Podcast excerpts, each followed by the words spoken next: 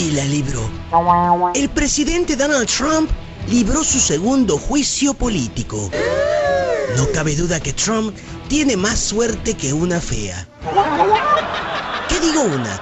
Tiene más suerte que todas las feas del mundo. Acusado de incitar a la insurrección el pasado 6 de enero, el Congreso no pudo obtener las dos terceras partes necesarias para hallarlo culpable y prohibirle que vuelva a alborotarse para un puesto público. Es decir, en tres años más, Trump estará dando más lata que un cochito chiquito. Otra vez. Fueron 57 los votos de culpabilidad contra 43 de no culpable.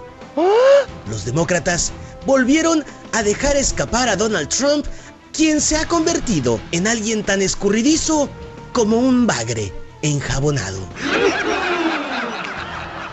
Pero no es este el final del camino jurídico contra Donald Trump.